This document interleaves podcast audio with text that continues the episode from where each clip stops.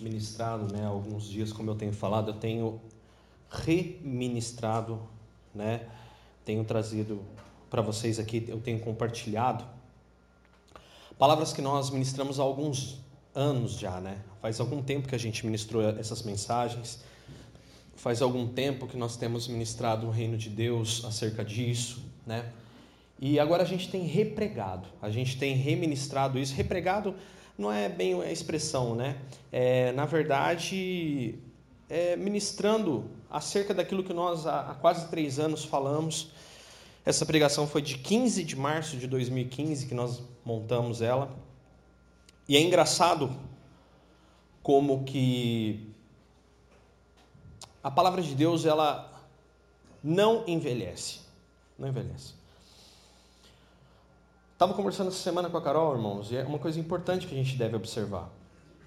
Existem três seres, três seres, três ordenanças de seres na existência do universo.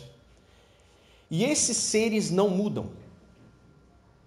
Passa o tempo, passa as eras tecnológicas, industriais, as eras primatas, as, né, as eras históricas, mas esses três seres não mudam. Que três seres são esses? Deus e o reino de Deus, o diabo e o reino do, do inferno, e os homens.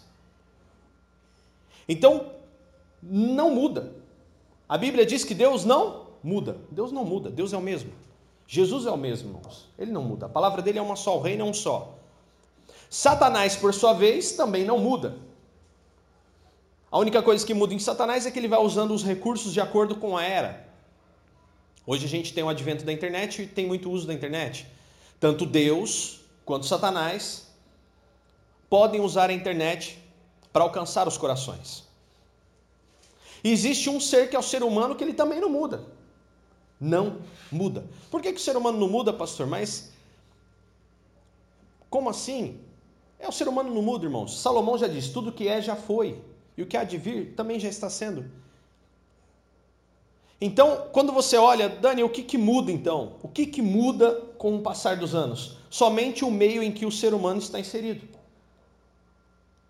Porque as vaidades, as motivações, os enganos são os mesmos. As circunstâncias em que são expostos por causa da vaidade, do engano, da ganância, é o mesmo.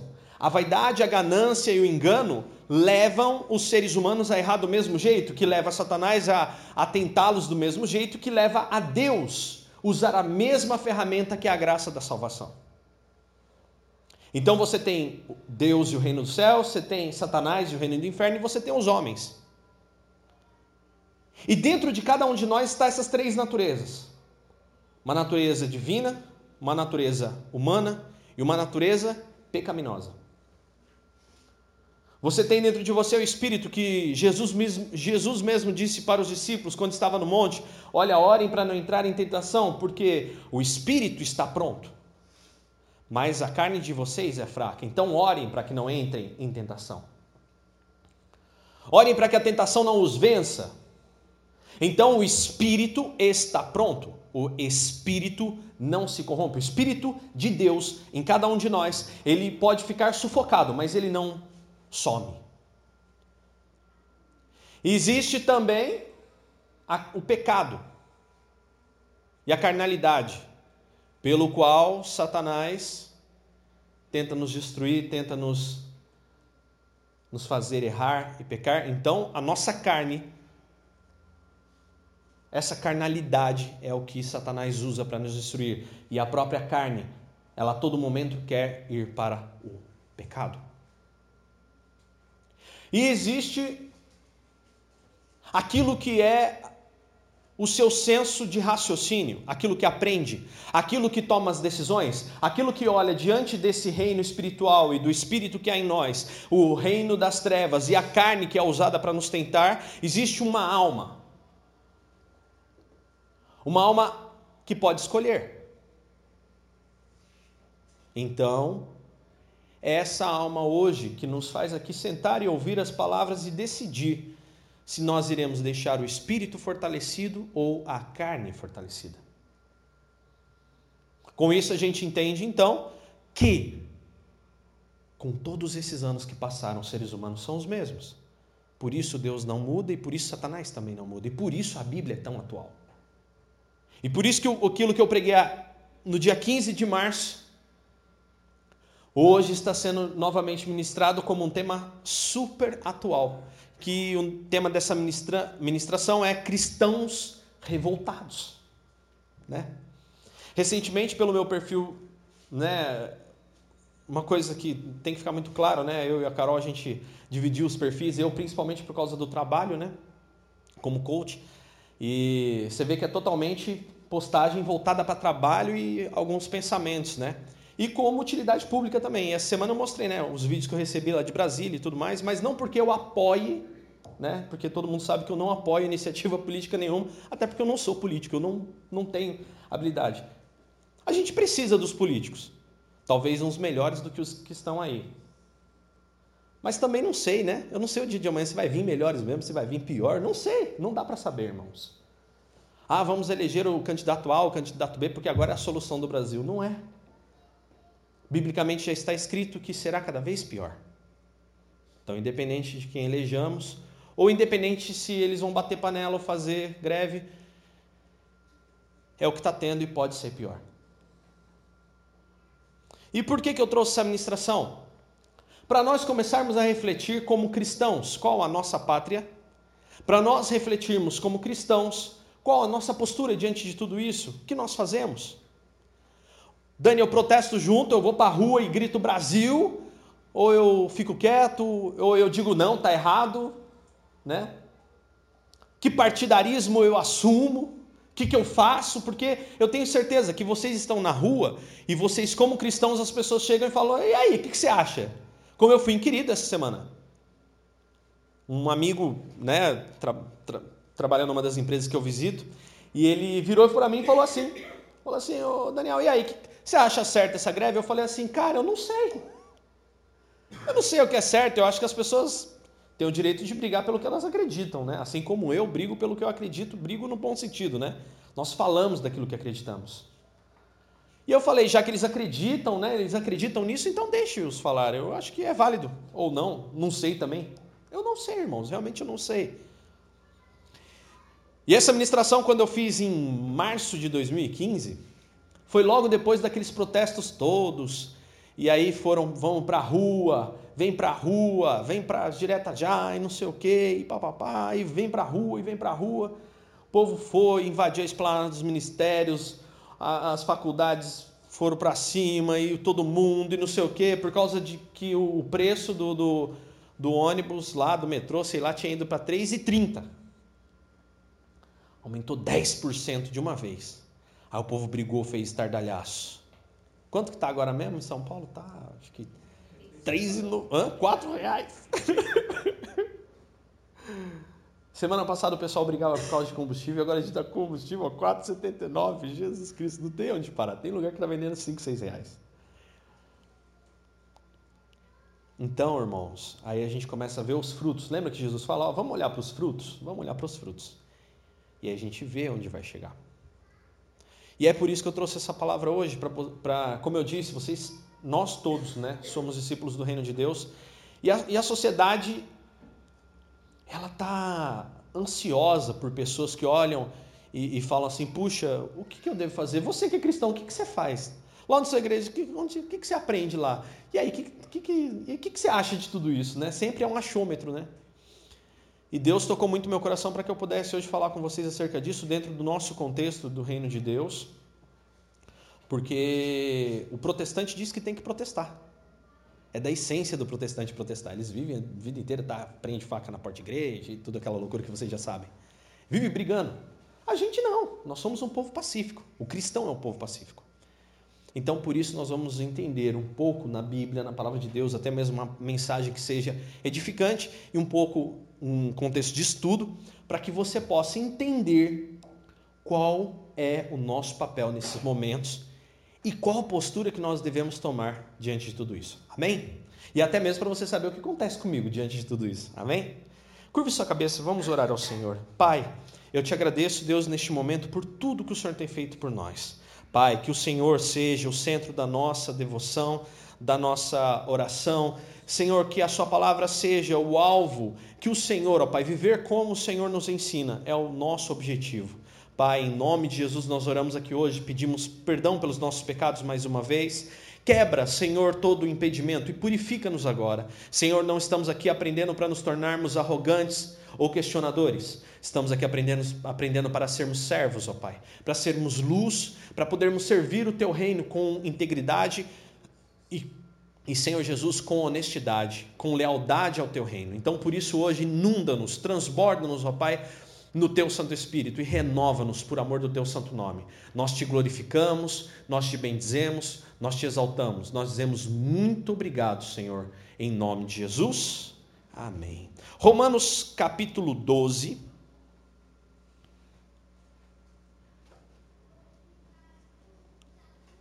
A partir do primeiro versículo.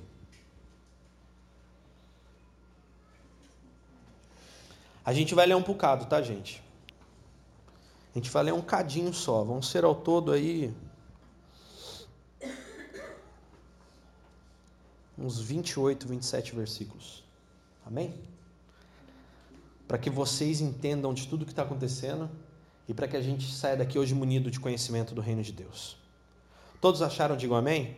amém. Romanos 12, 1 diz assim: Portanto, o apóstolo Paulo está escrevendo para os cristãos que estavam em Roma. É, que contexto? Ah, Roma tinha um governante chamado Nero, um tirano, um dos piores governantes da era deles, e esse Nero, uma das loucuras dele é tocar fogo em uma boa parte de Roma. Então por aí você tira quem era o governante deles. Né? Se você for ver na história, você vai ver quem é Nero. Tá? Então, é uma carta escrita para cristãos, não é para pessoas que não acreditam no reino de Deus, no momento em que eles serviam a Nero. Vamos lá? Portanto, irmãos, suplico-lhes que entreguem o seu corpo a Deus, por causa de tudo que ele fez por vocês. Que seja um sacrifício vivo e santo. Um sacrifício do tipo que Deus considera agradável. Essa é a verdadeira forma de adorá-lo. Não imitem o comportamento e os costumes do, deste mundo que vocês vivem, mas deixem que Deus os transforme de que forma? Por meio de uma mudança do seu modo de pensar, a fim de que vocês experimentem a boa, agradável e perfeita vontade de Deus para vocês. Versículo 3: Com base na graça que eu recebi, dou a cada um de vocês a seguinte advertência: não se considerem melhores do que vocês realmente são. Antes, sejam honestos em sua autoavaliação, medindo, medindo-se de acordo com a fé que Deus vos, nos deu. Versículo 4: Da mesma forma que o nosso corpo tem vários membros, e cada membro uma função específica, assim é também com o corpo de Cristo.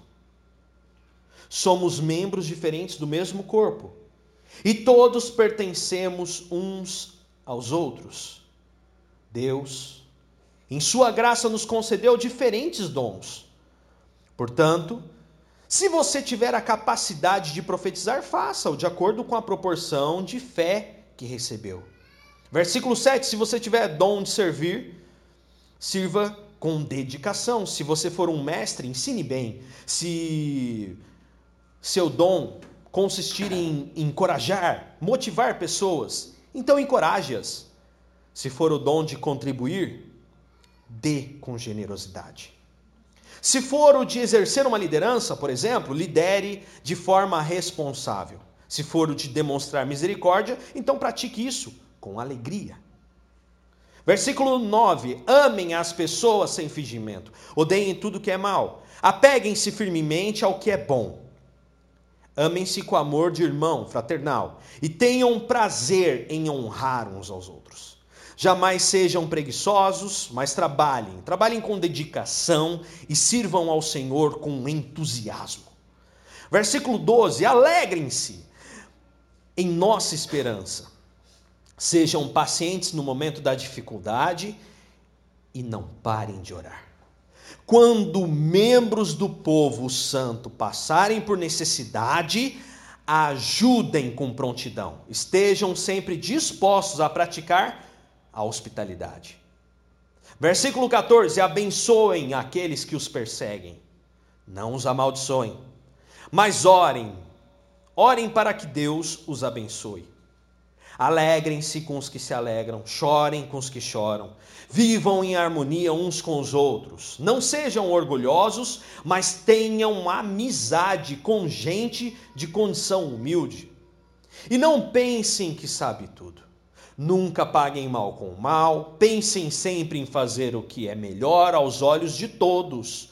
No que depender de vocês, vivam em paz com todos. Versículo 19: Amados, nunca se vinguem Deixem que a ira de Deus se encarreguem disso, pois assim dizem as Escrituras: A vingança cabe a mim e eu lhes darei o troco, diz o Senhor.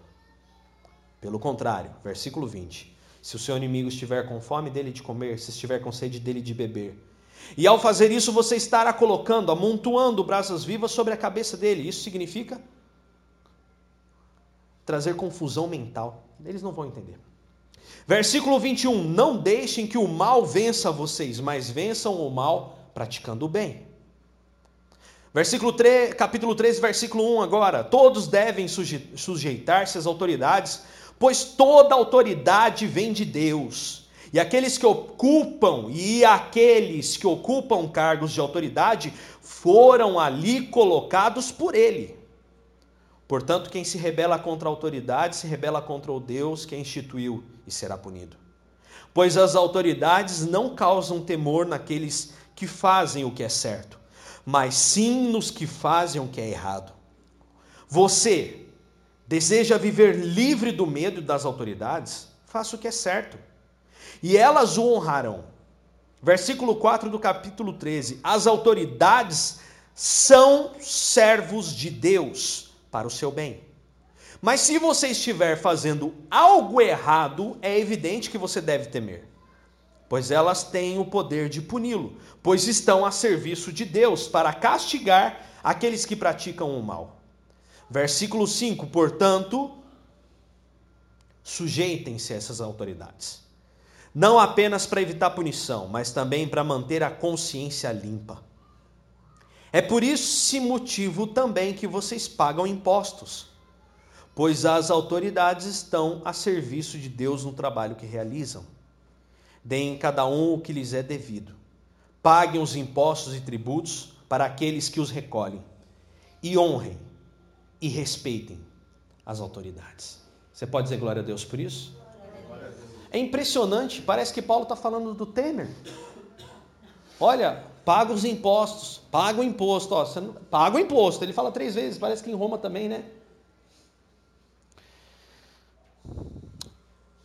A pergunta inicial é: eu, como cristão, devo protestar? Pelo que eu vi aqui, infelizmente não. Ou felizmente, não sei. Por que felizmente ou infelizmente? Irmão, eu vi, eu vi, o povo vai pra rua e não sei o que, papapá, derruba Collor. Aí o Collor foi o cara que fez o que fez para que o Brasil fizesse o quê? Para que você tivesse esses smartphones na mão para que você pudesse andar com um carro da marca Fiat de melhor qualidade. Foi graças ao governo Collor que começou a abrir as coisas. Aí o Collor caiu. Aí veio Itamar Franco, criou o Real e todo mundo achou ruim com o Itamar Franco e achou ruim com o Fernando Henrique, que o Fernando Henrique também estava envolvido com o Debrecht, não o Drebest, estava né? com os Drebest também. Só que o Fernando Henrique foi o homem que criou o Plano Real e deixou em 94 a um por um e todo mundo foi para Disney. Eu também não fui. Quem podia foi, né? A um por um, o, o dólar e o real ali, ó, igual. Mas todo mundo malhou o Fernando Henrique. Aí o Fernando Henrique tá ruim, não presta mais, o real tá falido. Agora, né? E ah, xingaram também o governo Fernando Henrique porque privatizou um monte de coisa. O governo Itamar Franco privatizou a Telebrás. E todo mundo xingou esses caras tudo. Aí veio o Lula. Né? Não ri, irmãos, não ri. Ele fez muita coisa boa. Aí o Lula veio e fez faculdade para todo mundo, criou o Bolsa Família, deu dinheiro para muita gente. Muita gente ficou vagabundo por causa do Bolsa Família, mas muita gente foi bom porque não tinha nem a carne para comer todo mês e ajudou muita gente. E aí levou luz para todos e o Lula roubou também e foi envolvido com o Debrecht, mas dessa vez não escapou. Aí pisou na bola também. Aí veio a Dilma para completar a besteira toda. Ah, sem contar que no governo do Lula ainda teve o quê? Teve mensalão, lembra? Roberto Jefferson, não sei o quê, e papapá. Olha, gente, que coisa. É muita história nesse Brasil para nós contar, né? E cai gente, sobe gente, vai embora e não sei o quê. Eu só sei que o. o, o como que é o nome daquele menino lá? Menino, eu tô sendo bonzinho, ele tá quase parecendo um Munha. É o Sarney e o aquele que ninguém, ninguém empreende, aquele que vai botar o, o trem em São Paulo, Maluf, Maluf e Sarney tá lá, né, irmãos? Firme, forte, tudo. Foi preso agora? É mesmo, ele foi preso, né? Jesus vai voltar, irmãos. É um velhinho já. É. É. Ladrãozinho. Mas e aí? Olha só que coisa. Você tá vendo que, que situação? Aí veio a Dilma, coitada da Dilma. As melhores ideias que a Dilma teve foi sacavento, né? As coisas assim. Tadinha. Ela tem, ela tem, ela tem, tem dificuldade, ela tem mesmo. Aquilo ali não é, não é mentira, não, irmãos. Ela. Nossa Deus do céu. Probleminha, tem probleminha. Mas também fez coisas muito boas, manteve, conseguiu trazer a Copa para o Brasil, que deu dinheiro muito para o Brasil, inclusive para o bolso de quem trouxe. Né? Fez umas coisinhas boas aí. Né? E querendo ou não, ó, por exemplo, o, eu lembro quando eu era militar, quando eu entrei, estava bem no final do Fernando Henrique, começo do Lula, eu acho, 2003. E eu lembro como soldado ganhava-se 73 reais o soldo de soldado, lembra, amor? Eu ganhava melhor dando aula de violão, rapaz. Aí veio, aí veio 73 reais um soldo, 73 reais. O que ajudava era o vale transporte. Até hoje é assim, né, Arthur? A gente me ajuda, me ajudava, me ajuda, me ajudava até hoje o vale transporte. Ganhava mais vale transporte do que soldo. Então, gente, dificuldade sempre teve, tá vendo? Não mudou. Aí protestaram contra o, o, o, Collor, protestaram contra o Itamar, protestaram contra o Fernando Henrique, protestaram contra o Lula, protestaram contra a Dilma. Mudou alguma coisa? Não mudou. O que, que eu disse que permanece a mesma coisa? Os seres humanos são os mesmos. Deus é. Aí por isso que Deus não precisa mudar também. E o diabo, menos ainda, coitado. Se tem alguém que sofre de falta de criatividade, é Satanás. Ele usa as mesmas ferramentas do mesmo jeito. Deus ainda é criativo. Tudo que a gente vê hoje de tecnológico foi através da presença de Jesus. Isso está comprovado. Mas o ser humano, como ele é corrupto, ele é falho, nós mesmos somos irmãos. Você não vê? Você não vê que a gente mesmo, às vezes a gente está ali na presença de Deus, daqui a pouco a gente fica sem vergonha, aí vem a prova, aí vem umas coisas que começam a acontecer para você orar mais, ler a palavra, para você se dedicar, porque você não é qualquer um. Aí Deus aperta o cardo, aí você, opa, peraí, tô aqui de novo. Daqui a pouco a coisa vai afrouxando, de repente você começa a capengar e volta a Deus de novo. E a gente critica Israel, que no livro de Juízes foi assim, lembra? Sai Juízes, entra Juízes não sei o que, o povo fica nesse processo. Fico bom, fico mais ou menos, fico ruim fico bom, mais ou menos, fico bom de novo. Fico mais ou menos, fico ruim, fico mais ou menos, fico bom de novo. É assim. Falta. Eu ainda vou chegar no Temer, né? Aí eu falo, quem é Temer, né, irmãos? Coitado do Temer. Eu tenho até dó dele. Não, se você analisar desse jeito, irmão, eu fico com dó daquele homem. Eu fico mesmo. E a, e a gente chegou num ponto que ninguém quer ser presidente, já reparou? Ninguém quer. Não, não, o Bolsonaro quer, mas eu já eu vi essa semana uns vídeos dele. Antes ele gritava que nem louco, agora ele já tá mais assim mansinho. Né? Parece que ele tá afinando, cara. É muito processo. É, parece que ele tá afinando. Eu acho que quando chegar em outubro, ah, cara, quero nem disputar nada, vai, deixa quieto. Deixa pra lá. Devolve para Portugal. Aí Portugal, ah, não, dá para os índios.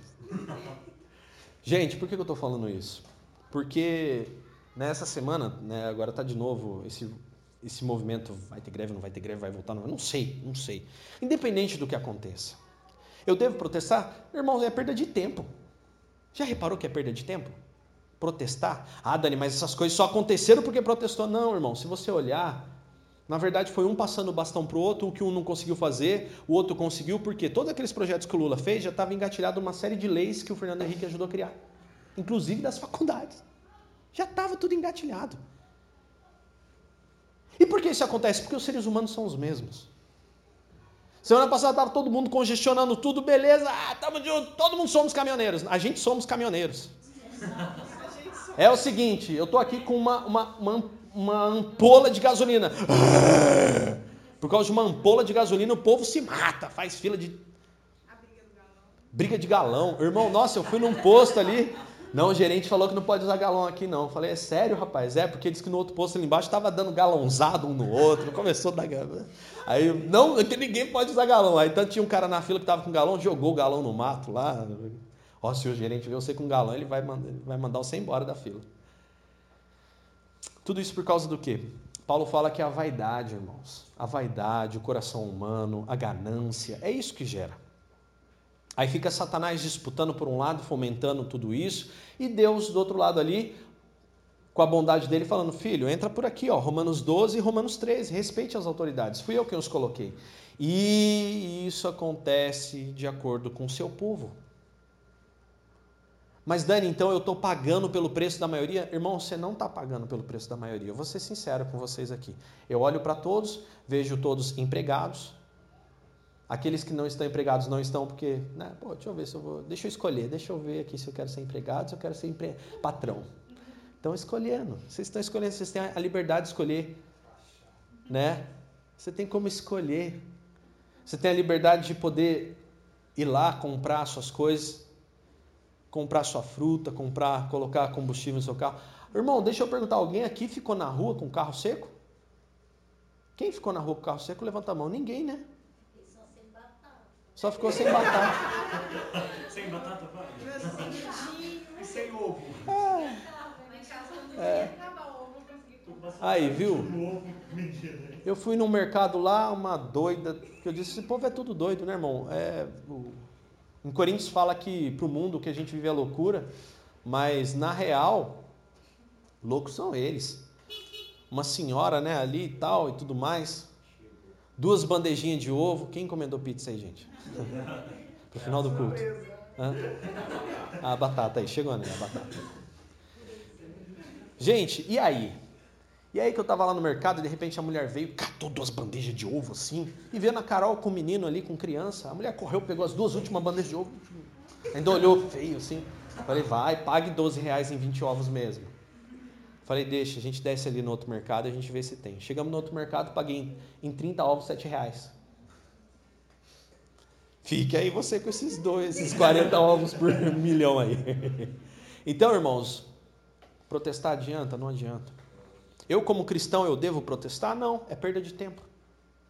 Porque a gente sabe que Deus está usando tudo isso para trabalhar no coração de alguém. Existe uma palavra que o justo não pagará com o ímpio. Não vai pagar, irmão.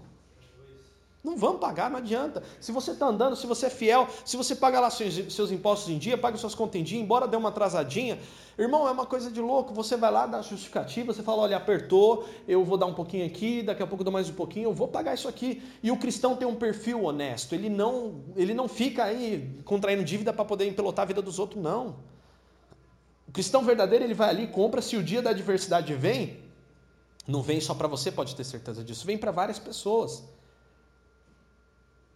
Então você tem que depositar uma confiança tão grande no Senhor, porque você tem que gravar a seguinte expressão: Eu não vivo mais segundo este mundo. Eu não vivo mais segundo este mundo, que é aquilo que Paulo falou aqui, olha, não vivam conforme este mundo você não vive mais segundo este mundo. Você viu quanta coisa maravilhosa está escrito em Romanos 12, para que nós possamos viver e fazer diante de coisas tão grandiosas, diante da harmonia, diante da. Né, aquilo que eu falei no grupo para vocês, é isso aqui que eu aprendi, foi daqui que eu tirei para falar para vocês. Falei, irmão, se apertar para um para outro, vamos comunicar as necessidades uns aos outros para ajudar. E se tiver, ajuda. Se não tiver, irmão, ó, eu não tenho. Se quiser vir aqui rachar o que eu tenho aqui comigo, comer um pouquinho, vamos comer junto. E é assim que a gente vive. É assim que a gente vai caminhar. Porque nós não vivemos mais de acordo com esse mundo. O que não deve haver em nós é esse sentimento desesperador que ah, vai acabar. Não acabou até aqui, irmão. O que, que vai falar para você que vai acabar? Não vai acabar, vai permanecer, vai perdurar, vai continuar e tem que viver em, paz. Ai, mas eu estou precisando disso e não vem, e não sei o que. Irmão, privações a gente passa, se não veio ainda, glorifica, agradece, porque está vindo e virá no momento certo, em nome de Jesus. Capacidade de agradecer. E aí, Existe uma segunda coisa. Primeiro, então, eu não vivo mais segundo este mundo. A segunda coisa que é muito interessante está lá em Isaías 46, Abre aí sua Bíblia em Isaías 46.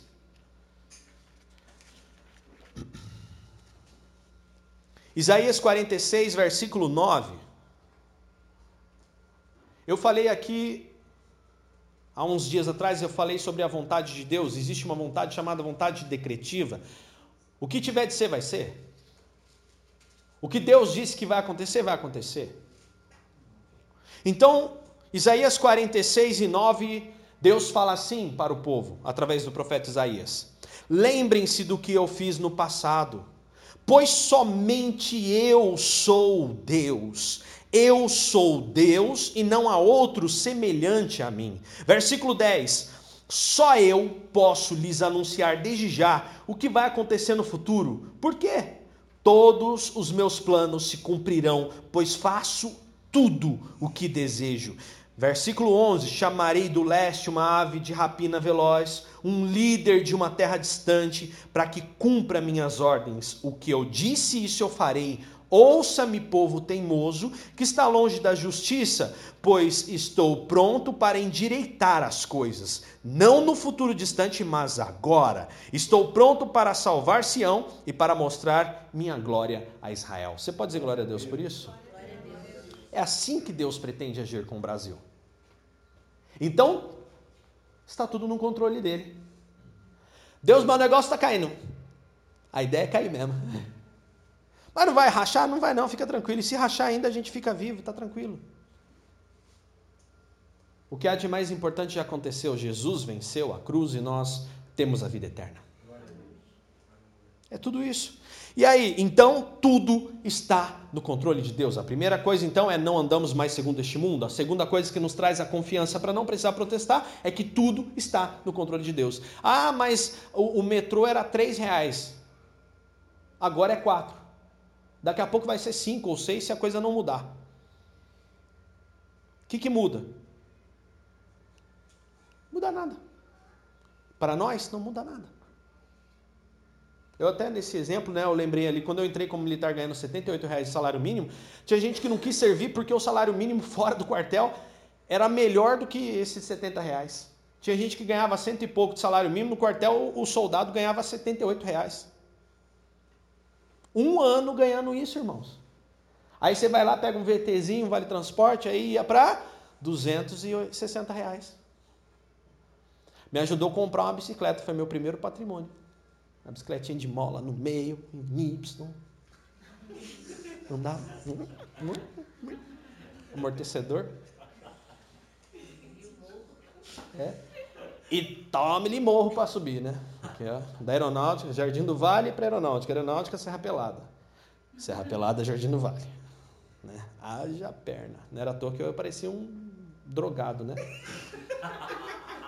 Seco. Parecia, que eu, parecia um zumbi. Só os Walking Dead mesmo. Né? Era pesado aquela bicicleta. Nossa. De ferro. E aí? 72 reais. E eu me virei com 72 reais, irmãos. Me virei. Ah, mas naquele tempo era mais barato. Ah, é lógico. Mas se você vê a proporção, é a mesma coisa. E aí o que aconteceu? O governo Fernando Henrique e o, o Collor e o Tamar ficou mais de 10 anos sem reajustar salário militar. Aí o Lula veio, deu logo 30, deu mais 30, deu não sei o que. Aí a coisa começou, opa, agora dá para andar de moto. Dá até para casar, casei, irmão, ó. E aí? Comprei uma motinha abençoada depois que me formei cabinho. É benção. E aí, gente? Então a primeira coisa é por que, que eu não devo protestar e por que, que eu não devo ser esse cristão revoltado com a situação política? Primeiro, porque não vivemos mais segundo este mundo. Segundo, Deus está no controle de tudo. Amém. Ele é o piloto. E aí? Mas pastor, está no controle. Olha, eu não sei onde Deus está com a cabeça deixar o Temer ficar lá. Amigo, não julga Deus não, porque Deus está vendo tudo, vê coisas que você não vê. Então a gente não deve julgar. Tá lá, tá bom, fica ali. Quando a gente pensar em greve, a gente só tem que pensar, peraí, deixa eu ver, como é que eu vou me adaptar com greve? Sem greve é assim, com greve é assim. É só isso. É só você começar a analisar qual. Peraí, antes eu trabalhava assim, agora eu vou ter que trabalhar assim, vou ter que. É se adaptar, irmãos, à situação que está vindo e confiar em Deus. Porque até o magistrado que está lá, você não tem que ter medo dele. Ah, porque o Temer vai vir e vai capturar os crentes e tudo. Vai nada, ele foi lá numa igreja, um casamento essa semana, até diz que ele é um iluminado de Deus. Amém. Eu concordo, segundo o que está em Romanos, é mesmo, está ali, né? Ele faz o que Deus quer que ele faça, né? A gente podia ter algo melhor, se a nação fosse melhor. Né? Mas e aí? Não devemos temer, mas sim respeitar. Saber Deus, amém. Quem está lá, quem sai, quem entra, o Senhor que sabe. A gente está aqui, a terra dá voltas e a gente continua. Sol, lua, sol, lua. E diz em, em próprio Isaías, se eu não me engano, que enquanto houver sol e lua, a promessa de Deus é essa. Ele não. Ó, acabou. É isso. Não mudo.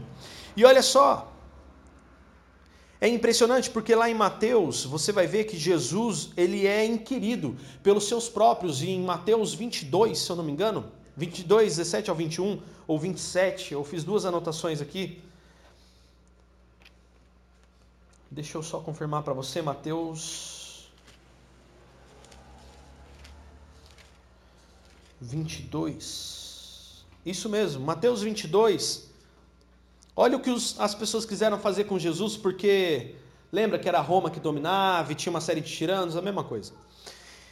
Mateus 22,15 diz assim: Então os fariseus, que eram aqueles religiosos, se reuniram para tramar um modo de levar Jesus a dizer algo que desse motivo para o prenderem.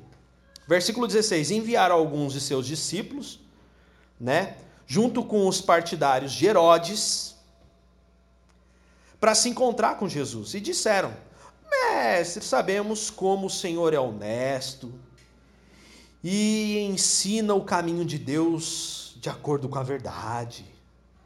É imparcial e o Senhor não demonstra favoritismo. Versículo 17. Agora, mestre, diga-nos o que o Senhor pensa a respeito do seguinte: é certo pagar impostos a César ou não? Se Jesus dissesse sim, sem explicar, ele arrumava uma briga com os judeus, porque os judeus, em suma maioria, era contra aquilo. Normal. Se ele dissesse não, não é para pagar, tava ali alguns de Herodes que ia falar, subversor está incitando o povo a parar de pagar imposto. E aí, o que, que Jesus faria nessa hora? Jesus, porém, sabia de sua má intenção e disse: Hipócritas, por que vocês tentam me apanhar numa armadilha? Mostrem-me a moeda. Essa moeda usada para pagar o imposto. Quando lhe deram uma moeda de prata, ele disse: De quem são a imagem e o título gravado nessa moeda? De César, responderam. Então deem a César o que pertence a César, e deem a Deus o que pertence a Deus, disse ele. E é a sua resposta os deixou admirados, e eles foram embora. Então, olha só que coisa impressionante. O que, que, que Jesus diria diante de tudo isso? Ué, o que, que é deles? Dê, dê o que é deles. E o que é de Deus? Dê a Deus o que é de Deus, acabou. Dê a cada um o que é de cada um. Aqui, subliminarmente, Deus está dizendo: Ai, amigo, paga esse imposto aí porque é deles. Eles criaram esse imposto, é deles. Eles criaram até o dinheiro que você está na mão, dê a eles. E é assim.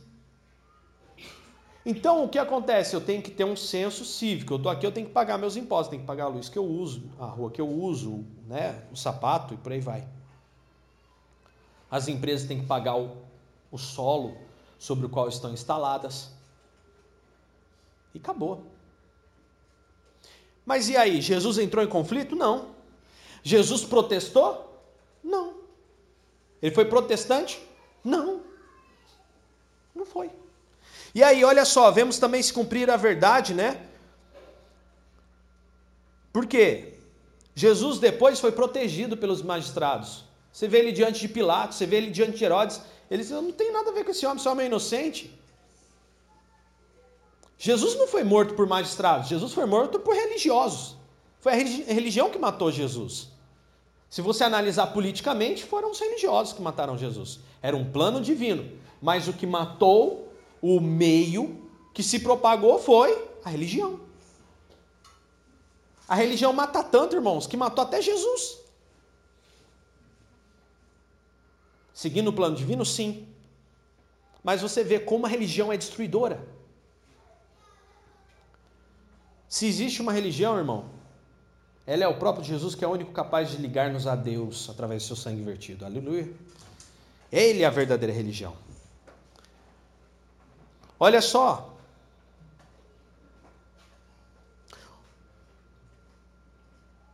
Uma coisa que eu anotei aqui que é interessante também é que os momentos em que um país começou a caçada cristãos nunca foi uma questão de Estado. Foi a, quando a religião tomou o poder e tirou o direito de liberdade de expressão de outras religiões.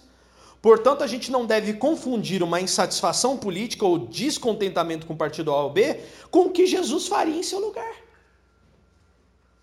Ah, eu não gosto, não gosto do jeito que o Temer governa. Eu também não governaria assim, irmão, eu tenho certeza. Mas quem sou eu? Eu não sei nem o que acontece lá, irmãos. A gente está muito longe para saber qualquer coisa. Cabe a mim só ficar olhando os sinais. O que Jesus disse mesmo? Ah, Jesus disse quando ele estava ali reunido com os discípulos, ele falou: Olha só para essa árvore. Quando começa a chegar o inverno, o que, que acontece com ela? Quando está se aproximando o verão, quando está se aproximando a primavera, então olhe essa árvore. Estejam atentos aos sinais. Estejam atentos àquilo que realmente está por trás de simplesmente tudo que está acontecendo. O que será que está acontecendo diante de tudo isso? Opa, peraí, eu acho que é um momento para a gente orar mais, talvez. Então o que devemos fazer? A maior arma do cristão é orar. Você viu o que Paulo falou lá em Romanos 12, em Romanos 13? Orem. Orem mais. E aí, quando eu tiver acabado de orar, ore mais ainda. Ora mais ainda, irmãos. É só orar ainda um pouco mais. Você não tem orado, não, irmão? Batendo uma tecla aqui que faz tempo que eu não bato, é bom para aqueles que não têm fazer. Você não tem caderno de oração?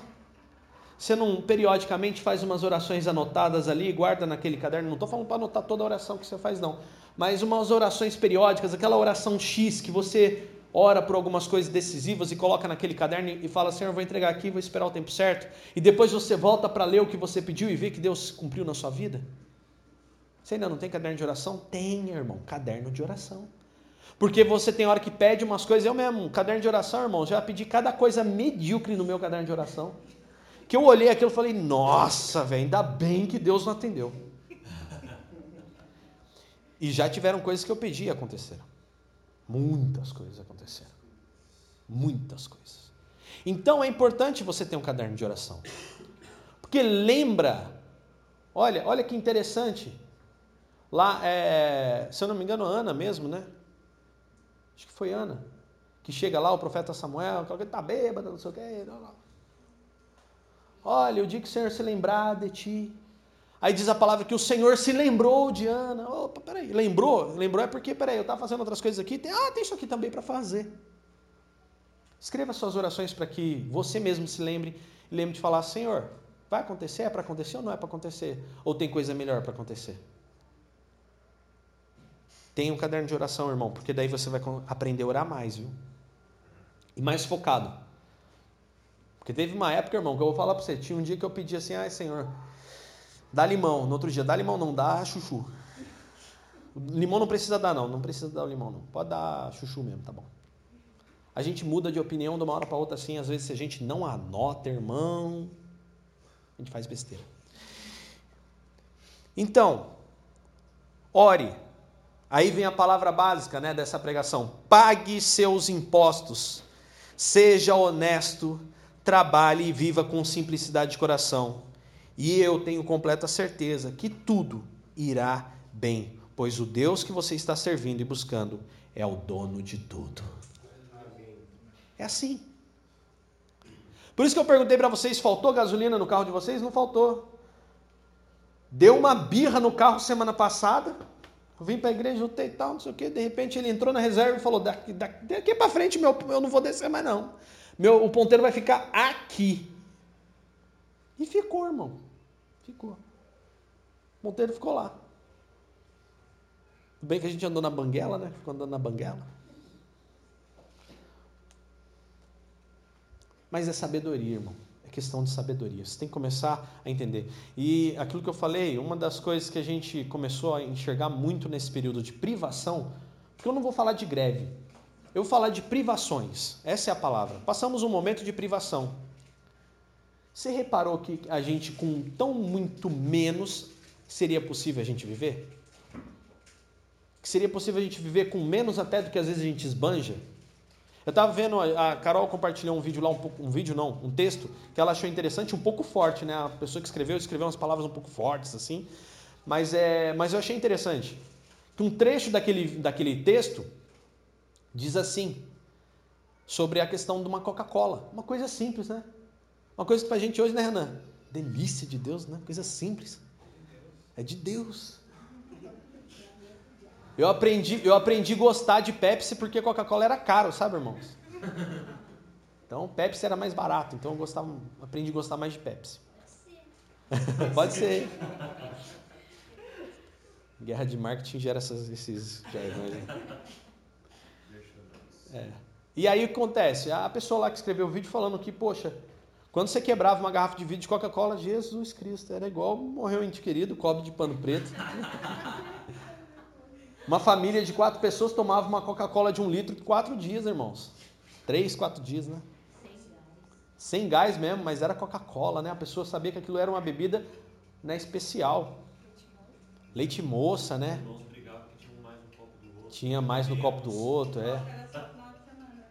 Minha, minha mãe disse que né, mistura na casa da, da, minha avó era assim, tinha que ficar de olho, senão um ficava brincando de pegar do outro, né? Diz que ameaçava brincadeira de, de querer pegar mistura, essas coisas. Não, era diferente. Era diferente, né? Comprava carne, colocava na gordura e é. durava. durava. Entendeu? É. Então era assim, era, era, né? E era satisfeito, né, irmãos? Às vezes a gente, vamos lá, quantos de nós pede lá uma, umas três pizzas, aí sobra, às vezes sobra tanto, só para outro dia, só para outro, daqui a pouco vai para o lixo. E a gente não tá nem aí né? São momentos. Né? Justamente. Justamente. É. E uma ganância, né? Era só quando o Joãozinho pagava a caderneta, né? Olha aí, ó. A gente ficava todo feliz. Joãozinho recebia pagar a caderneta do armazém. Olha aí. Uma lata de goiabada. Olha, irmãos, que benção, hein? Olha só. Eu lembro quando eu era menor, né, em casa, a gente também nunca teve muito assim. Aí eu gostava muito quando comprava uma lata de goiabada e um, um, um negócio de creme de leite. Não, de creme de leite. Bater, bater goiabada com creme de leite, né, vai? Ah, meu Deus do céu. Era, era sobremesa chique, ficava, né? Aquele creme rosé. Ficava chique. É... Nunca está satisfeito. Nunca está satisfeito com o que tem. Eu creme de leite, aí não gosto. Eu não gosto de creme. Ah. Eu, eu não tomo Italac, eu só tomo, eu só tomo creme de leite Nestlé. É, Piracanjuba. Então, irmãos, está vendo? Vocês estão vendo como o, o, lance, o lance não é o mundo, nem, é, aliás, é o mundo porque é a massa humana, né? Mas eu estou falando que o lance é muito mais a gente. É o que a gente aceita, o que a gente não aceita. Então eu quero dizer uma coisa para vocês, e essa palavra hoje, né, nessa forma até mesmo descontraída de falar, eu, eu quero hoje deixar muito claro, quero reforçar isso no coração de vocês, que a partir de meia-noite, a partir de amanhã, o que vir a acontecer, o que quer que aconteça, eu já tenho dito isso. Algumas pessoas ouviram as minhas pregações desde 2015, e desde 2015 eu estou dizendo, o Brasil vai entrar numa guerra civil, tô ou não tô? E vai começar pelo Rio. Qual foi o primeiro estado que a bomba explodiu, que foi acionado os militares está na rua? O Rio. Tá? Então, eu acredito que ainda vai dar muito chabu isso aí. Eu acredito. O, né, tá rolando muita coisa pela internet. É uma, uma briga de informações. A briga hoje em dia, assim como no exterior, no mundo em geral, é de informação. São as são as ideias que brigam, né, Pedro? E não os seres humanos. Uma velha frase de Facebook, MSN, não é MSN, o Pedro escreveu isso. E eu nunca mais esqueci. Não são os homens que brigam, mas sim as suas ideias. E as ideias estão brigando lá. Então, independente, irmão, do que aconteça, a gente tem então três coisas a entender. Não andamos mais segundo o mundo. Deus está no controle de tudo. E Deus está agindo. Ele está agindo. E a gente lembra de todas aquelas informações, que o justo não pagará com o ímpio, e a gente segue a nossa vida. Amanhã, como é que eu vou para o trabalho? Irmão, acorda amanhã e você vai ver, vai ter uma solução. Ah, o que eu, eu preciso comer alguma coisa? Vai, irmão, come, não desperdiça, faça com simplicidade, use a sabedoria. Né? Se você vai ver que vai vir demais e vai ter que sobrar, pode dividir comigo, não tem problema. Eu estou, estou aceitando doações de bolos, de salgadinhos, não ligo, né? Então eu pode mandar lá em casa, não ligo, mande. Mas se tiver sobrando batata, chuchu, também pode mandar, não, não tem problema, eu gosto também. A gente lá em casa gosta de legumes. Então eu estou aqui para trazer palavras de ânimo para a vida de vocês. Essa é a verdade. Esse é o nosso objetivo, nós nos animarmos, independente do que aconteça a partir de amanhã, é estarmos animados e cuidarmos primeiro dos nossos. Vamos cuidar, num momento de privação não tem como eu abraçar o mundo. Vai passar na porta um monte de gente batendo e querendo tudo, se a gente for dar para qualquer um, a gente falta para os nossos. Então a Bíblia fala para nós socorrermos os nossos e havendo possibilidade socorreremos mais além. Amém? Então é isso que a gente tem que entender e que o reino de Deus esteja sobre a vida de todos nós. Fiquem em pé, irmãos. Aleluia.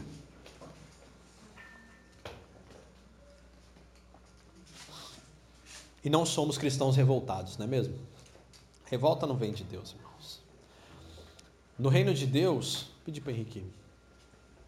No reino de Deus, se você olhar na história, na palavra, só houve uma revolta da qual Deus não se alegrou. E foi a revolta de um ser que tentou, achou que podia fazer melhor, achou que não, peraí, está tudo errado, então eu quero fazer do meu jeito. Não, peraí, não é assim. E com isso, Deus perdeu muito. Deus perdeu. Você acha que Deus não sentiu por uma divisão celestial? Deus sentiu, irmãos. Deus sentiu. Deus não, não se alegra. Você vê como Jesus, ele realmente reage quando fala das circunstâncias que aconteceram. Jesus não fica feliz com as coisas quando elas saem do controle ou quando algo ocorre que não deveria ocorrer. Então Jesus fica triste. Então não sejamos revoltados, sejamos gratos. O perfil do cristão não é protestar, o perfil do cristão é pacificar, orar. Porque em Mateus não está escrito bem-aventurados os revoltados, nem bem-aventurados os protestantes mas sim os pacificadores, mas sim aqueles que confiam na providência do Senhor. Felizes aqueles que realmente confiam no Senhor Jesus de todo o seu coração. Então nós seremos plenamente abençoados. Você crê nisso? Diga glória a Deus. Então vamos orar ao Senhor. Pai, nós te agradecemos por essa palavra. Senhor Jesus, aqui nós oramos a Ti hoje, Pai pedindo a tua bênção e o teu Santo Espírito sobre nós. Senhor, o Senhor sabe o que nós não sabemos, vê o que não vemos, escuta o que não escutamos, está onde não estamos, Pai. E Senhor Jesus, o Senhor tem o controle de tudo. Só o Senhor é onipresente, onipotente, onisciente. Então, Pai, hoje nós confiamos no Teu poder. Nós confiamos, ó Pai, na, na dispensação da Tua graça. Nós confiamos na tua presença, no teu Santo Espírito. Nós aqui nos colocamos como servos, ó Pai. Nos colocamos aqui como pessoas que confiam no Senhor, que confiam na sua providência, que confiam no teu no teu agir, que confiam, ó Pai, realmente naquilo que o Senhor tem feito por nós. Pai, nós estamos aqui hoje com o coração grato porque mesmo diante de tantas adversidades, Deus, não nos faltou nada. Não passamos fome, não, não estamos desempregados, precisamos ir a lugares e ali estivemos, trabalhamos. O Senhor tem conduzido. Pai, nós pedimos a Ti hoje simplesmente a Tua presença, Pai. Porque Sua palavra diz que buscando em primeiro lugar o reino de Deus, todas as demais coisas nos seriam acrescentadas. Então acrescenta-nos segundo a Sua vontade, segundo aquilo que necessitamos. Senhor, que o Senhor possa prosperar as nossas vidas, sim, mas que tenhamos para nós e para aqueles ao qual estão conosco.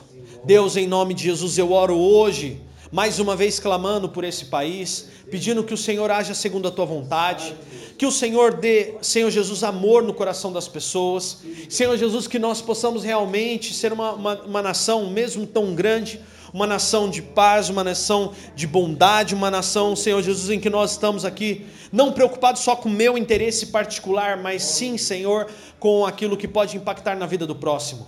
Então, hoje, em nome de Jesus, ó Deus, oramos uns pelos outros Oramos pelo nosso Brasil.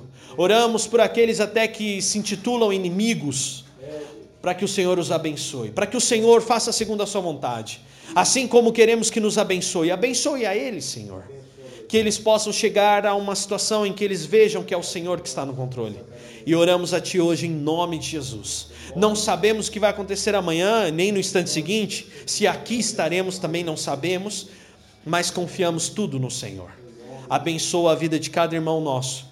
E Pai, que nós possamos sempre lembrar lembrar que não estamos mais segundo este mundo, lembrar que o Senhor está no controle de tudo e lembrar, ó Pai, que o Senhor está agindo sobre a vida de cada um e sobre nossas vidas. Obrigado por cuidar tão bem de nós e das nossas famílias. Obrigado porque estamos aqui hoje reunidos. No nome de Jesus, nós te glorificamos, te exaltamos e te bendizemos. No nome santo de Jesus aquele que vive e reina para sempre. Amém e amém. Se você crê nisso, diga eu creio. Eu creio. Em nome de Jesus. Aplauda ao Senhor.